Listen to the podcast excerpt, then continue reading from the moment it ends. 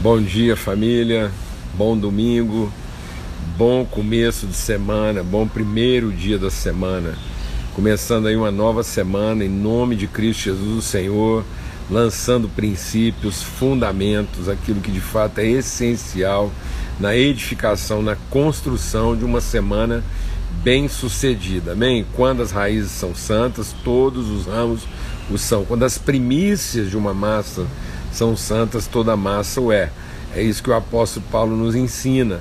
Então a gente está aqui sempre e temos nos empenhado né, em buscar nesse dia da semana, nesse primeiro dia da semana, lembrando sempre, não custa repetir que uma semana de primeira não começa na segunda. A gente diz isso porque ficou assim meio que convencionado, né?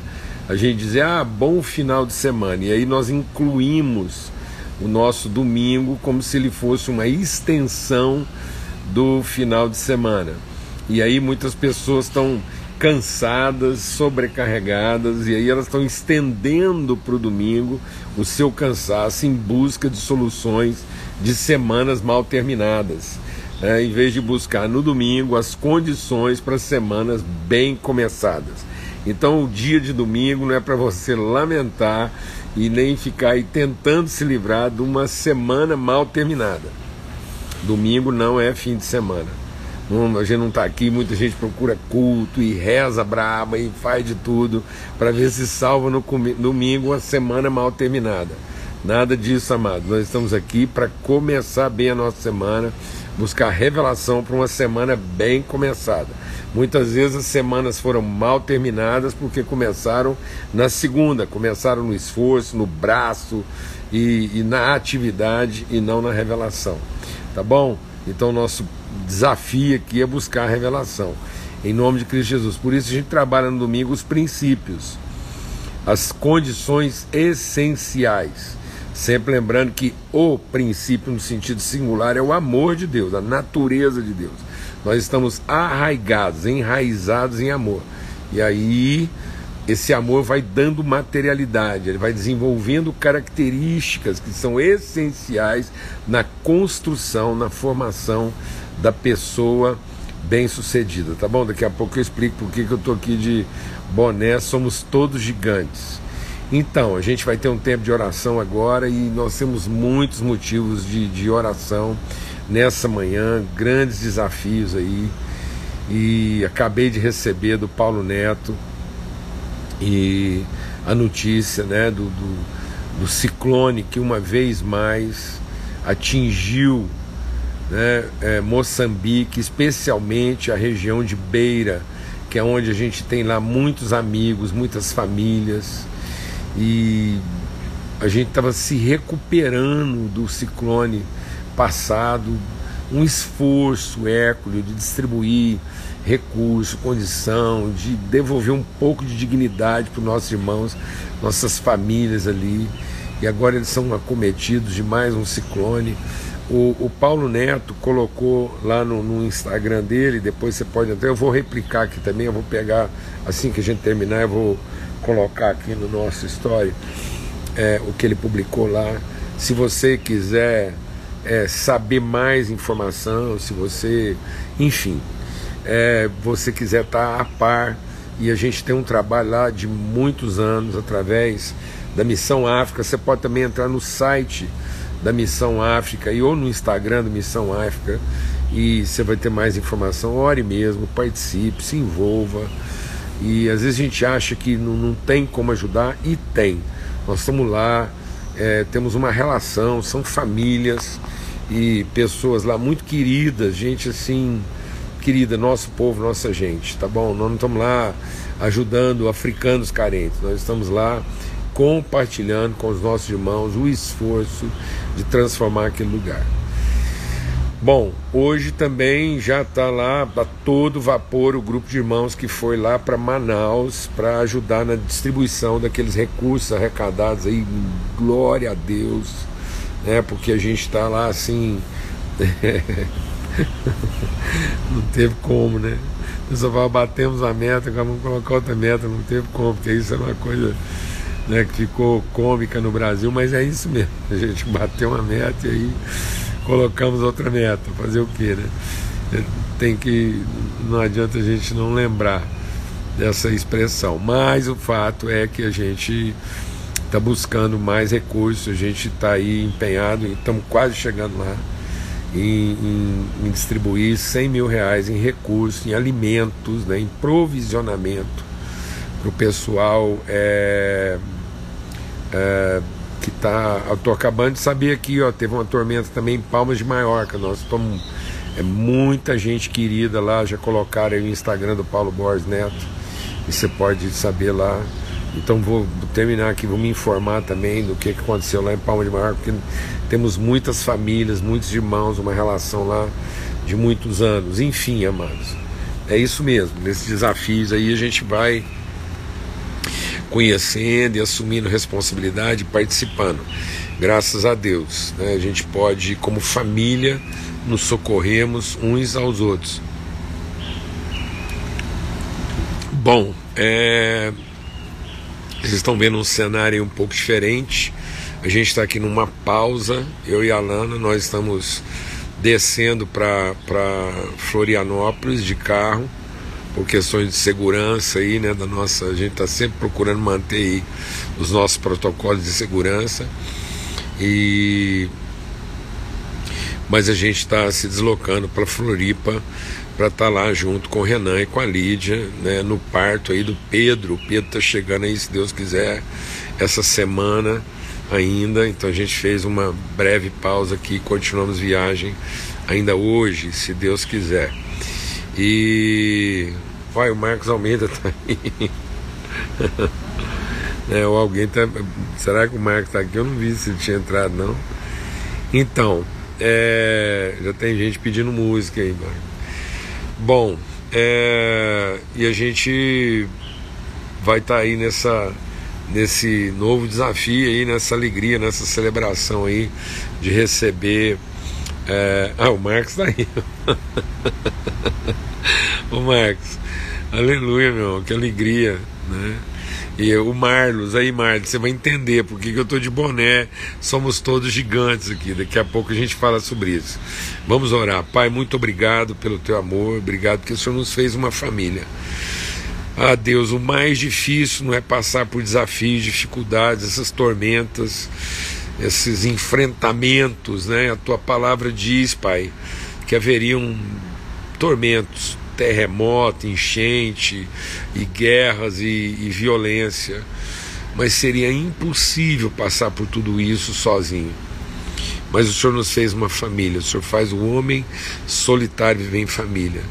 Então, muito obrigado, porque no dia da dificuldade é a oportunidade do encontro, no dia da necessidade é a oportunidade da mesa.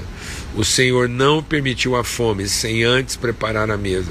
Há uma mesa preparada e nós queremos ser aqueles, ó Deus, que dispõem, que colocam sobre a mesa tudo que o Senhor tem colocado na nossa vida como suprimento. Queremos assumir de forma responsável essa vocação e esse ministério de abençoar outros com tudo aquilo que o Senhor tem colocado na nossa vida, de não lamentar, mas de assumir a responsabilidade. No nome de Cristo Jesus, o Senhor.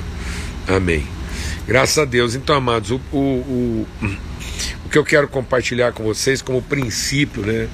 Como, como Desculpa aí, de vez em quando a imagem tremer aí, mas é porque eu estou segurando na mão aqui, eu estou trabalhando sem tripé aqui hoje. E o princípio que eu quero compartilhar com vocês hoje né, é, é sobre o princípio da intercessão. Da intercessão. E aí a gente entender e, e significar isso de forma própria. Amém? O que, que significa de fato intercessão? Porque muitas vezes a gente está tá significando intercessão como, como súplica, como lamento, né? E, e, e, não é bem isso, tá bom? E a gente quer compartilhar. Então, aqui em Isaías, no capítulo 6 de Isaías, há, um, há, um, há uma ao registro né, do encontro de Isaías com a glória de Deus. Quando Isaías vê a glória de Deus, né, então ele diz assim no capítulo 6 de Isaías, no verso 4: Os umbrais das portas se moveram, com a voz do que clamava, e o templo se encheu de fumaça. Então eu disse: ai de mim. Então, quando Isaías viu a glória de Deus, ele falou: eu estou é lascado agora, vou morrer. Por quê? Eu estou é perdido. Então está aqui, ó, na versão linguagem de hoje: ai de mim, estou perdido. Ou seja, ai de mim, estou lascado. Porque sou um homem de lábios impuros e habito no meio de um povo de lábios impuros. E os meus olhos viram o Rei, o Senhor dos Exércitos. Então, é, ver a glória de Deus nos traz clareza a respeito da nossa miséria humana. Né? E, e ela, ela de fato mostra a nossa fragilidade, a nossa corrupção e o nosso pecado. Mas então um dos serafins voou para mim, trazendo na mão uma brasa viva que havia tirado do altar com uma pinça, e com a brasa tocou minha boca e disse: Eis que essa brasa tocou seus lábios. A sua iniquidade foi tirada e o seu pecado perdoado. Em nome de Cristo Jesus, amados. Eu ainda sinto, assim, eu quero, eu preciso, assim, insistir nisso é, aqui nas nossas conversas. É que às vezes nós estamos tratando o problema errado. É, nós estamos tratando é, essa questão, a gente está muito focado na questão do pecado para ser aceito, né? e não na remoção da iniquidade para poder assumir a responsabilidade. Então o nosso pecado foi perdoado, a cruz de Cristo declara. Então é isso que o serafim está dizendo para Isaías: Isaías, aquilo que era contra você, aquilo que, aquilo que te impedia, aquilo que te impossibilitava de cumprir o seu propósito foi tirado, foi removido, você está perdoado. E aí ele diz assim: ele tocou e foi tirado. Depois disso, ouvi do Senhor. Então agora ele está ouvindo de Deus diretamente. E o que, que ele ouve de Deus? A quem enviarei, quem há de ir por nós? E eu respondi: Eis-me aqui, envia-me a mim. Então nós estamos aqui no capítulo 6 de Isaías, do verso 4 até o verso 9. Então ele disse: Vá e declare a esse povo.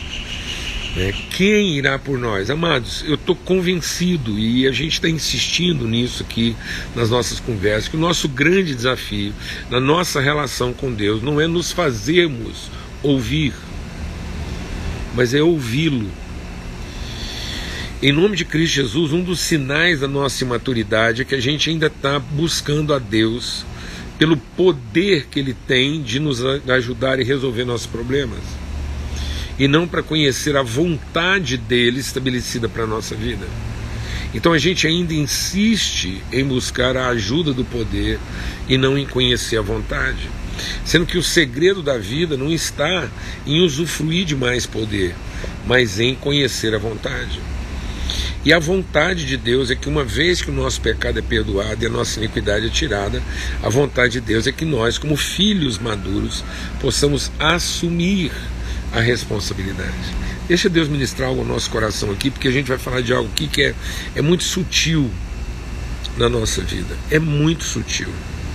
Às vezes a gente confunde murmuração com intercessão. E às vezes nós não estamos numa postura de quem intercede, nós ainda estamos na postura de quem lamenta.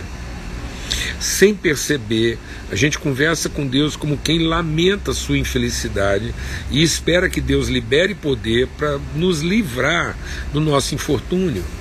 Então muitas vezes a gente não está orando pelo marido, não está orando pela esposa, não está orando pelo filho, pela igreja ou pela sociedade.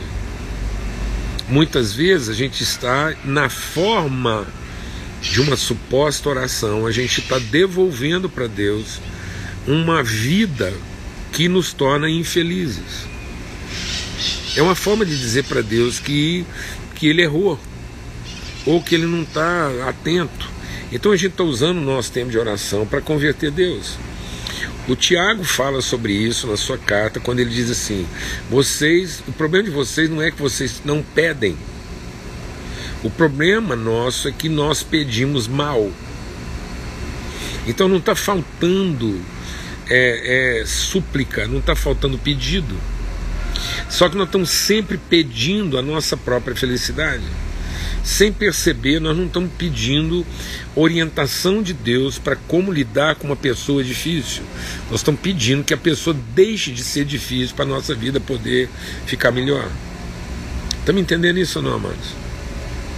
Por isso, eu, eu, eu poderia estar aqui com a camiseta do Missão Amazonas, poderia estar aqui com um crachá do Ilumina, poderia estar aqui com um colar do Missão África e mais na minha bagagem aqui eu trouxe o, o boné do Somos Todos Gigantes, porque o Somos Todos Gigantes é um é uma das tantas formas que Deus nos ensinou e usou para nos ensinar a respeito de não lamentar uma situação, mas assumir a responsabilidade dela.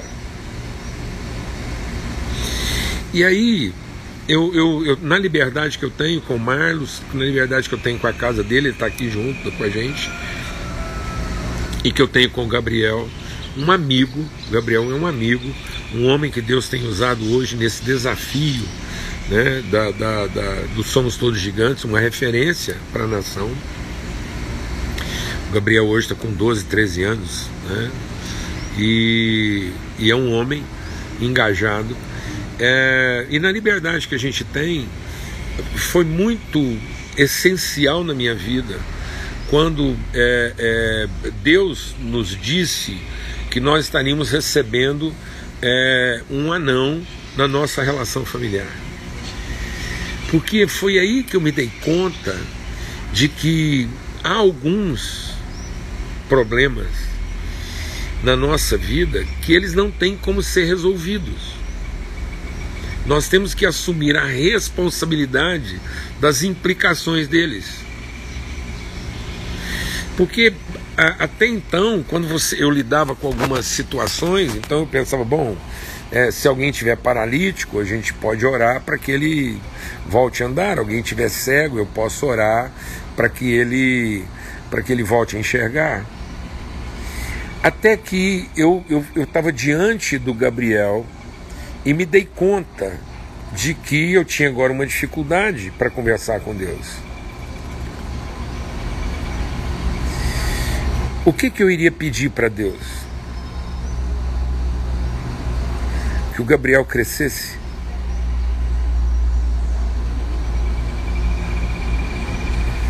Que ele deixasse de ser um anão. Diga para mim. O que, que eu ia pedir para Deus?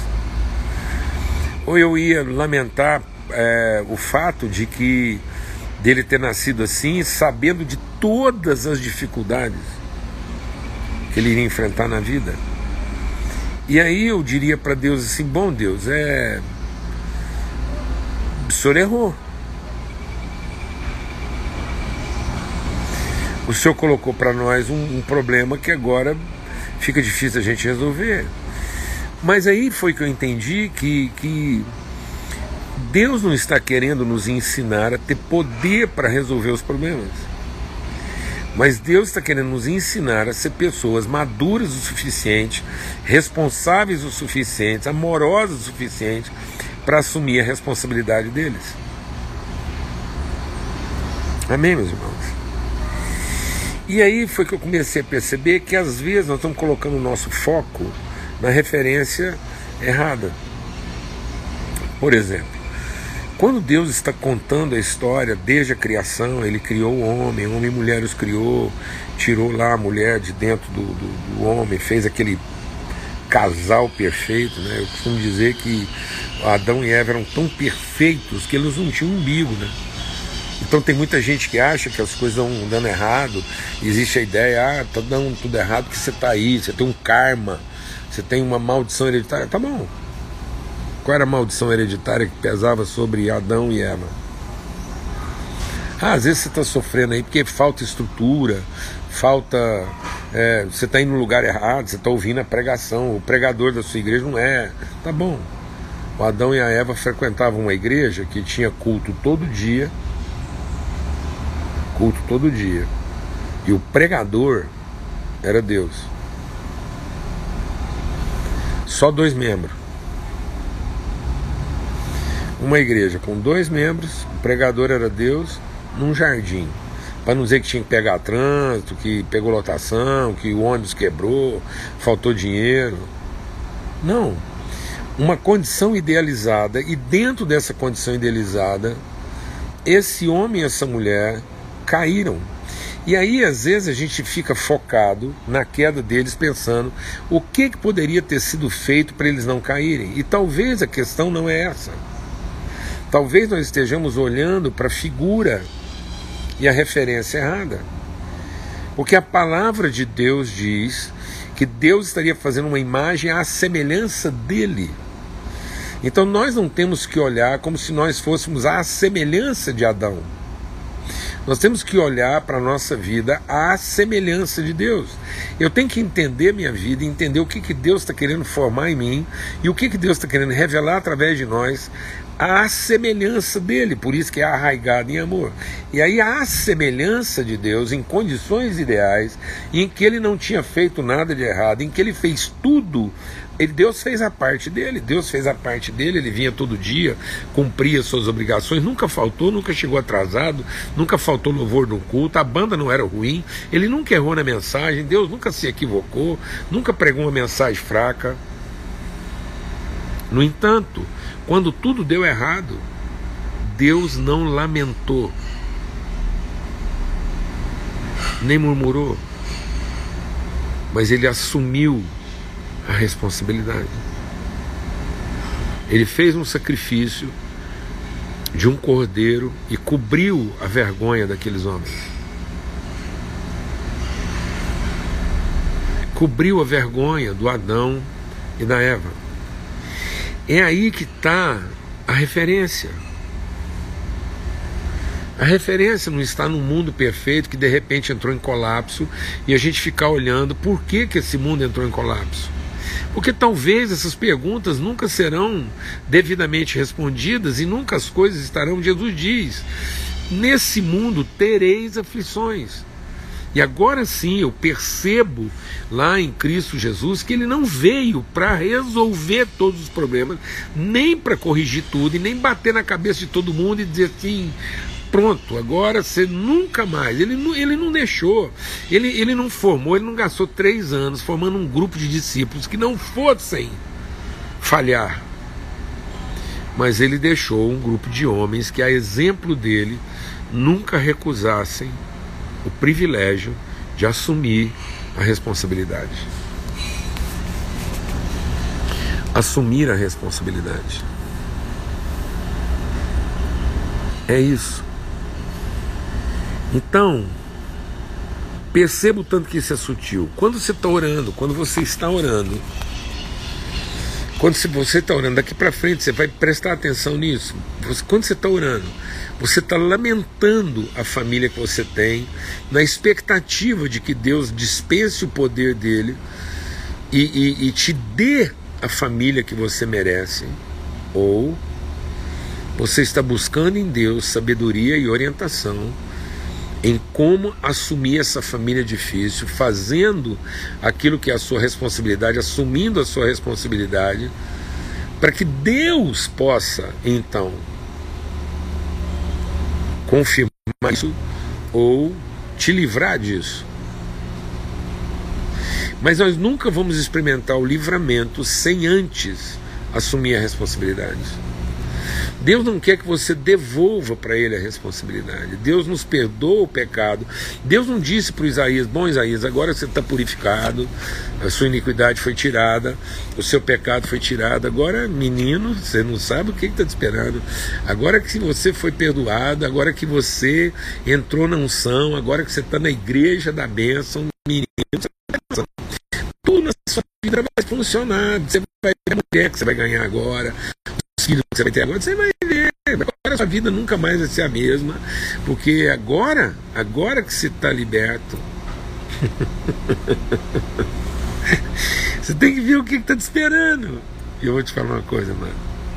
Agora que a gente está perdoado, agora que a nossa iniquidade foi tirada, sabe o que está nos esperando? Tudo aquilo que não funciona. Agora sim, Agora sim, finalmente, a gente pode ter parte com Deus e assumir a responsabilidade.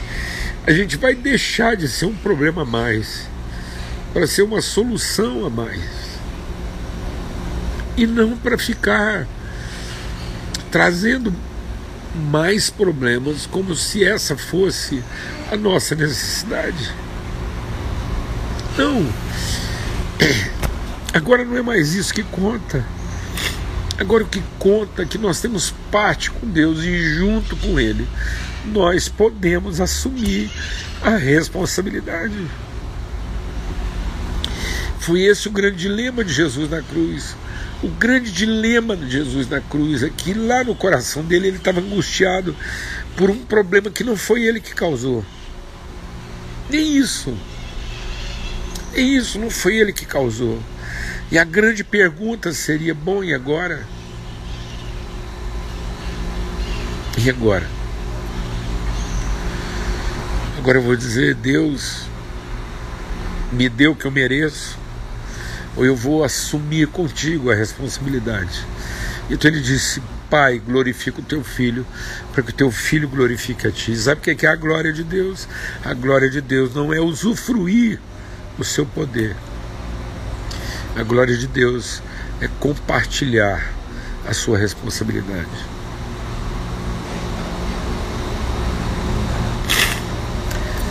Sabe o que que esses passarinhos que estavam cantando desfrutam? Eles desfrutam o poder de Deus. Mas sabe o que, que eles não são capazes de compartilhar? Eles não são capazes de compartilhar a responsabilidade.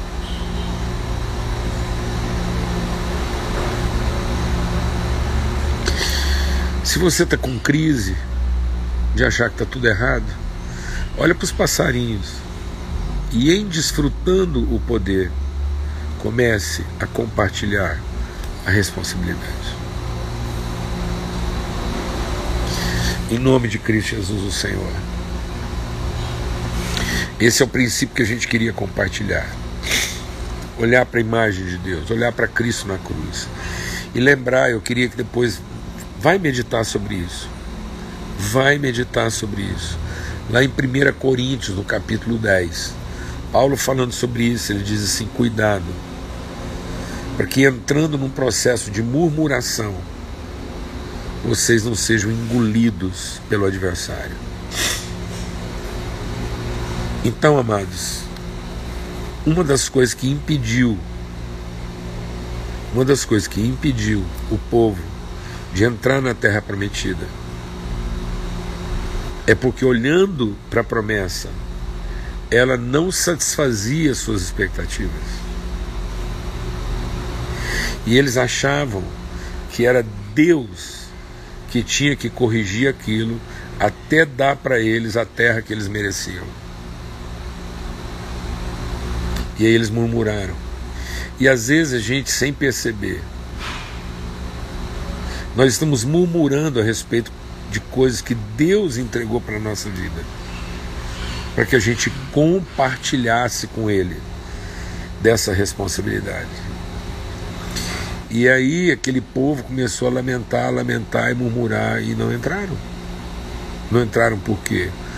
Porque Deus acabou não ouvindo os pedidos deles e não dando para eles a terra que eles mereciam. Quem entrou? Sabe quem entrou?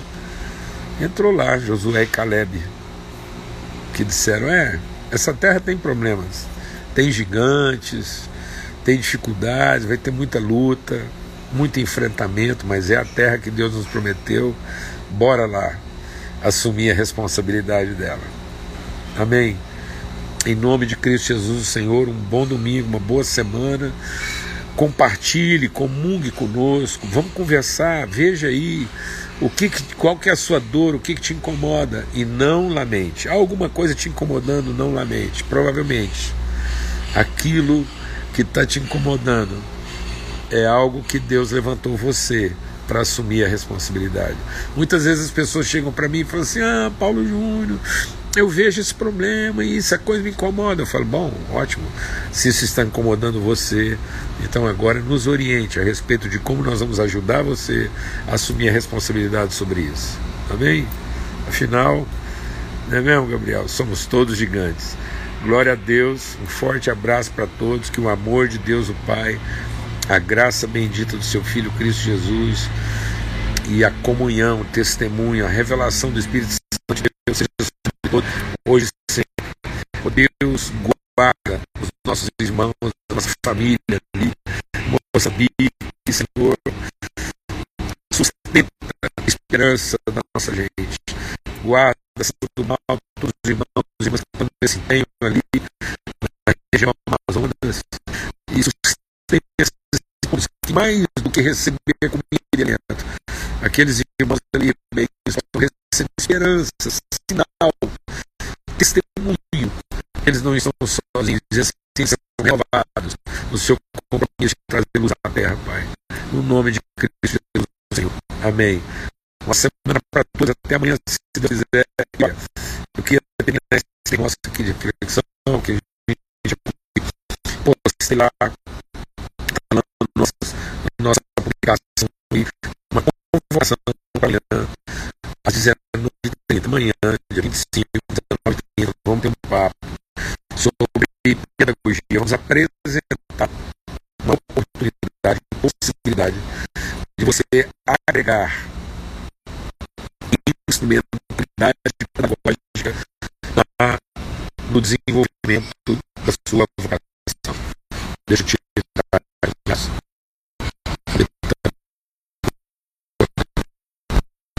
Pronto, então, é, participa lá com a gente, tá bom?